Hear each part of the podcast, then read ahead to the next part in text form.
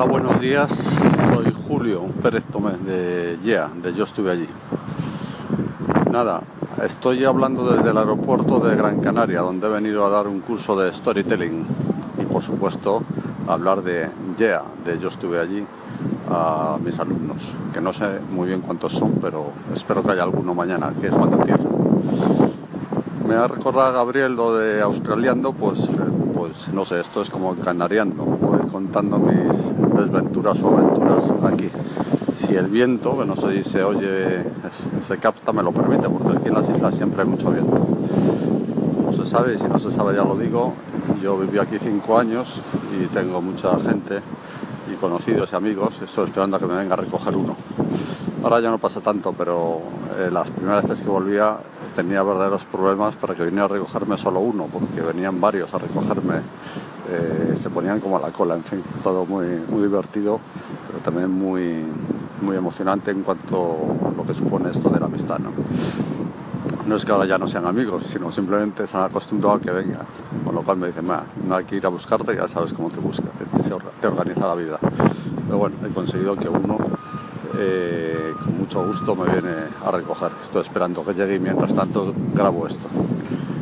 Ha habido un poco de bronca en el avión porque una chica le han obligado a meter en bodega su maleta, que factura y con toda razón, por lo menos para mí, te obligan a meterla y cuando ha llegado y ha visto que había huecos las arriba en las cabinas, pues no entendía nada.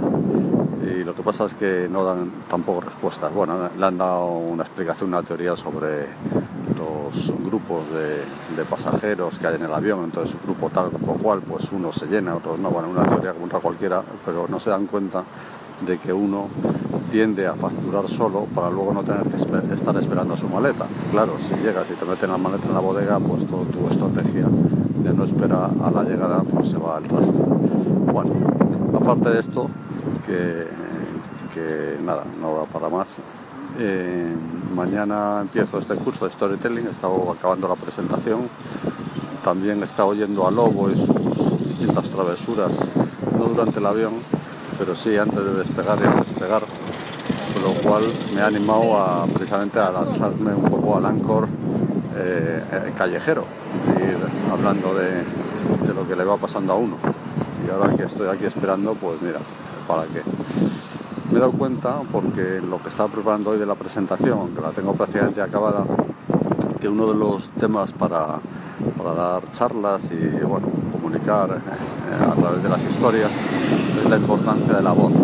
está sacado de, bueno, está sacado de ningún sitio porque está dicho en muchos sitios, pero lo estaba leyendo en el libro de cómo hablar como en las charlas TED.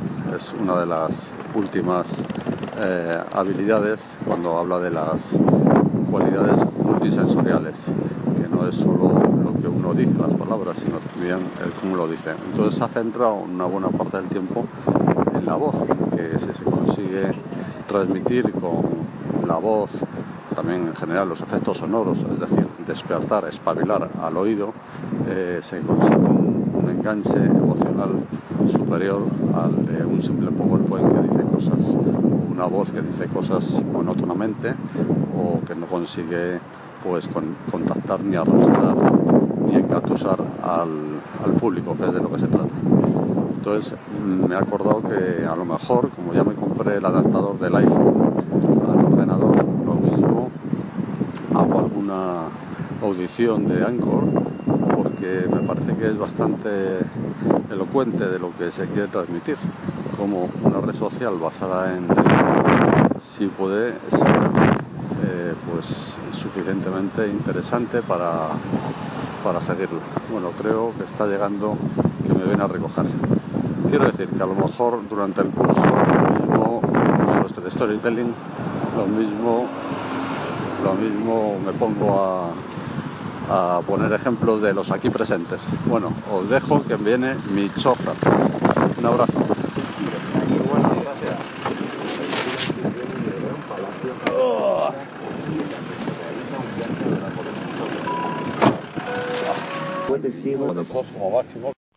¿Qué más, Julio? He escuchado tu mensaje.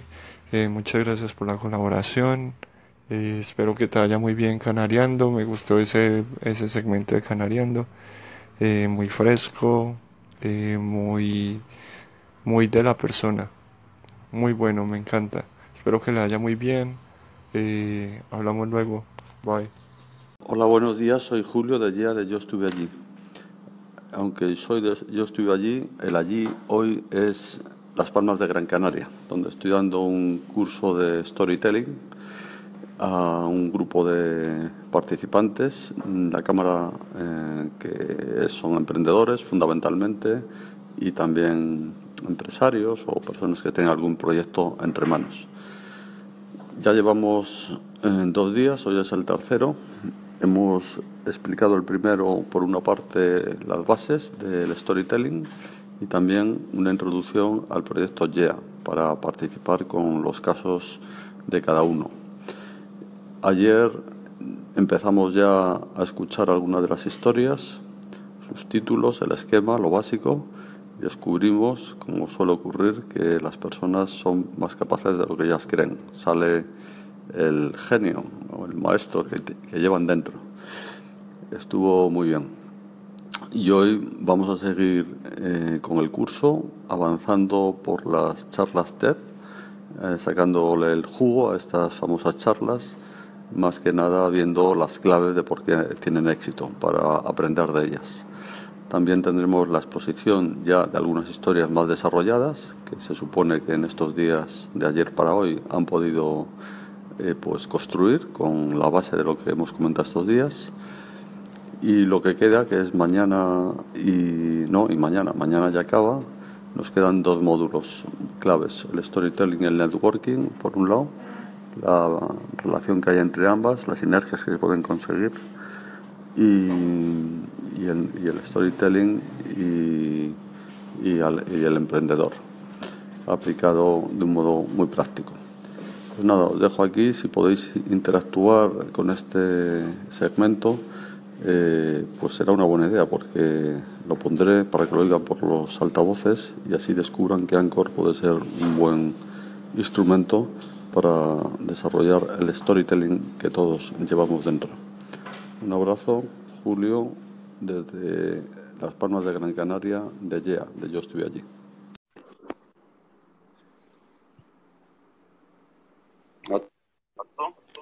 ¿Me oyes? Sí, ahora sí te oímos. Bueno. ¿Qué tal? Muy bien. Eh, hemos oído el audio ese que me has dicho, pero yo creo que no era ese, era uno de una locutora que era más corto, que cuenta que te subiera a un escenario. Por lo menos yo me había hecho otra idea. Pero bueno. ese es el, que... Sí. ¿No? ¿No? pasa nada. Eh, de todas formas, he puesto aquí en la pantalla tu búsqueda en Google, Nacho Caballero, y están viendo ahí tus fotos que sales. sí. Y tal. Y entonces eh, te están escuchando yo hablando y he intentado explicar qué es esto de Anchor. Es decir, que esta conversación, esta entrevista que estamos teniendo entre los dos, luego ya la subiré a, a Anchor para que nuestros seguidores de mi estación y tú y todos lo quieran opinar y participar. Entonces, eh, ya que te tenemos ahí, eh, mira, yo les he explicado hace dos días el proyecto Yeah, yo estuve allí como tú. Sí, bueno, Julio, buenos días a todos. Buenos días. ¿Qué tal? ¿Les has oído? Sí, sí, les he oído. Vale, vale. Pues eh, preséntate. bueno, a ver, yo me llamo. Bueno, si es que se habéis escuchado la locución, está todo dicho en 58 segundos.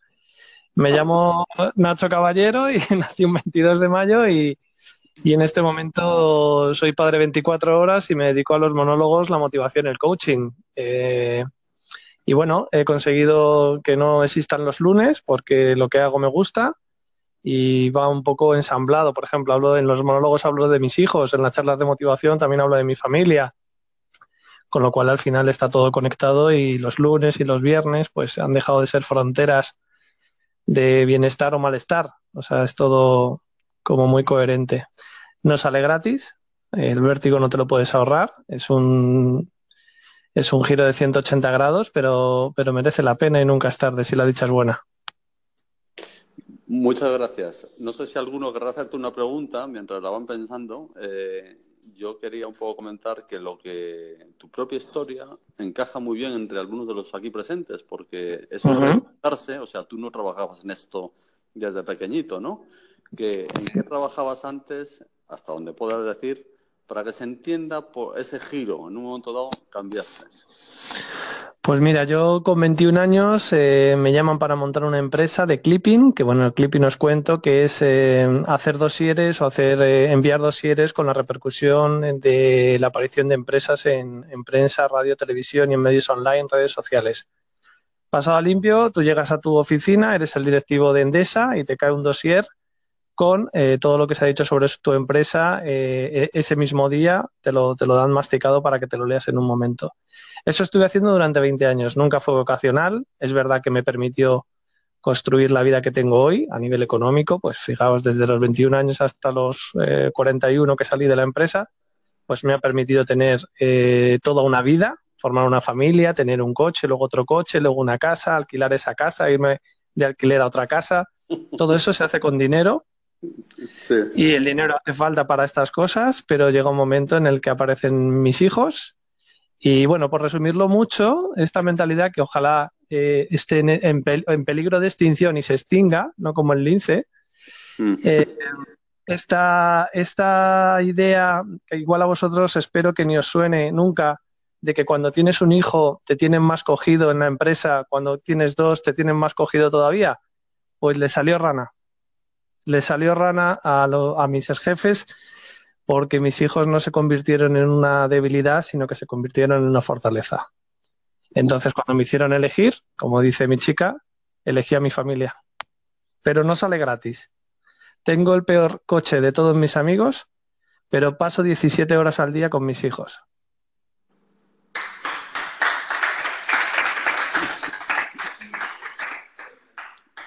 Muchas gracias. Los aplausos. Muchas gracias. Sí, sí. Muchas gracias, de verdad. No, eh, eh, a todo esto, como buen monologuista improvisador, no está escrito en ningún lado. Si me viese, estoy hablando.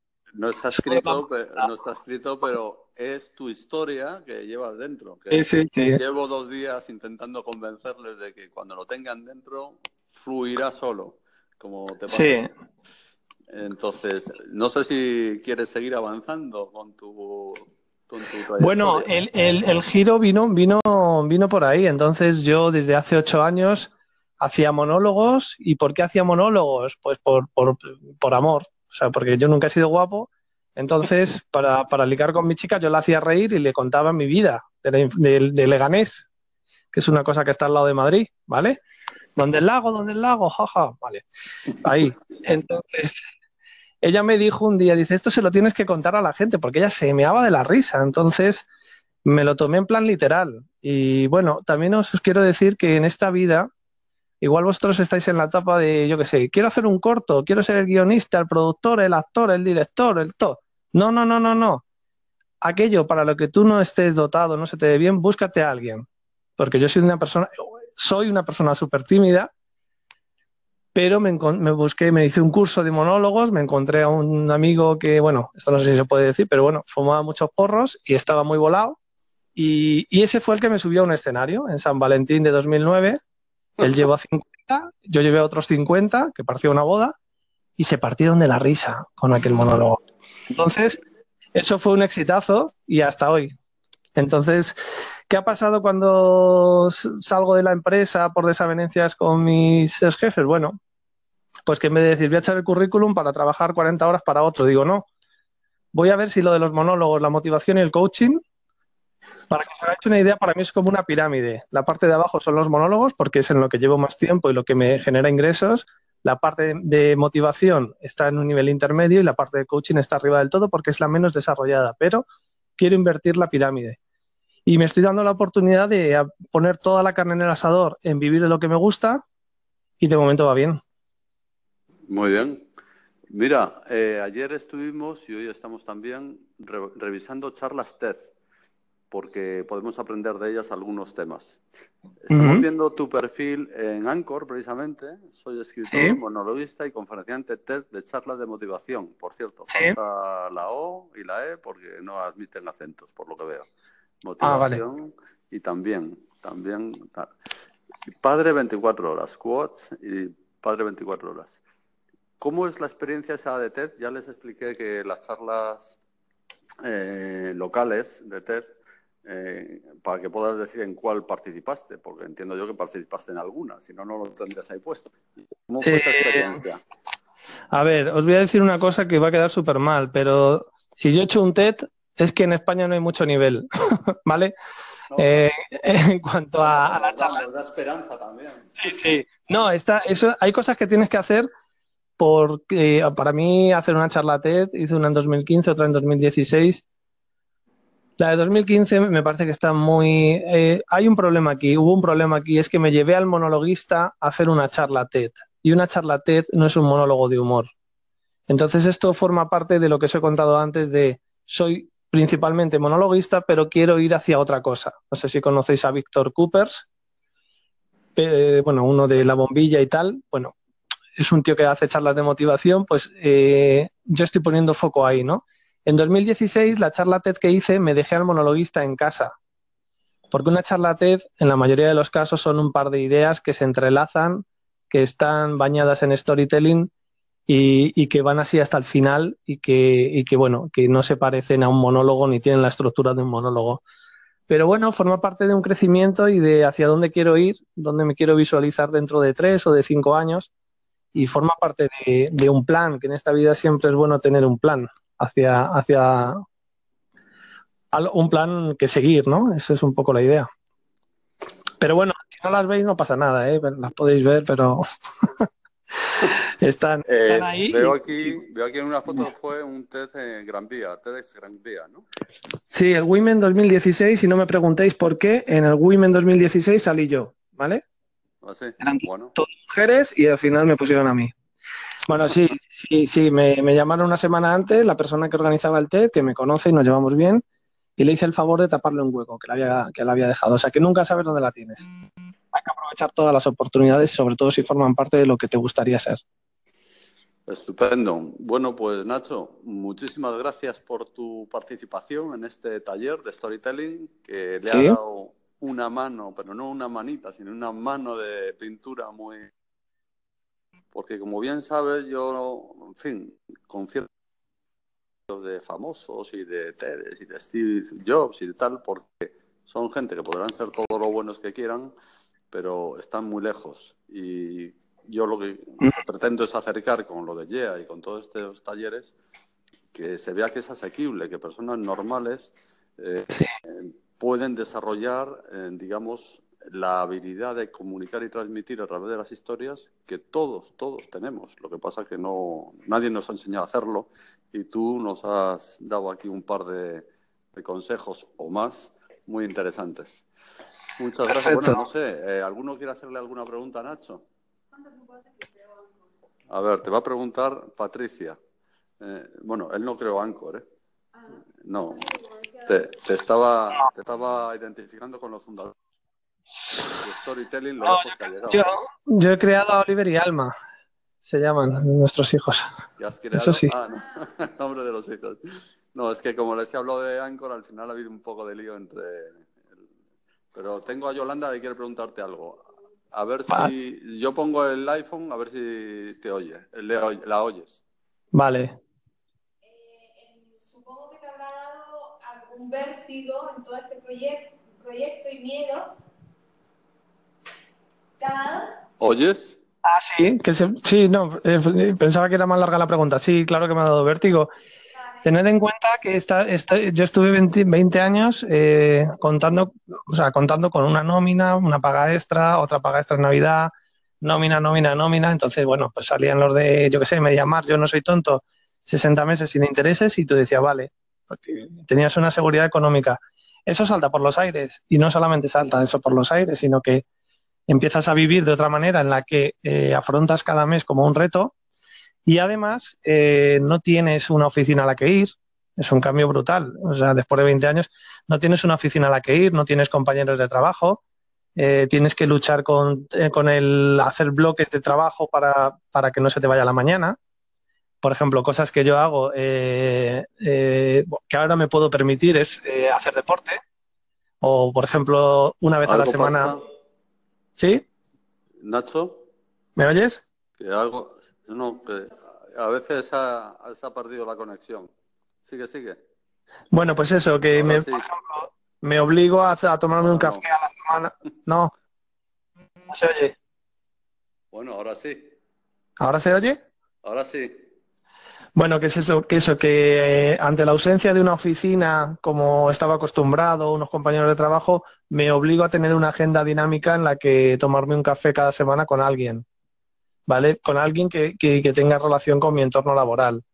¿Qué pasa? Que yo ni, ni de broma dedico 40 horas al trabajo y el rendimiento por hora es muchísimo más elevado.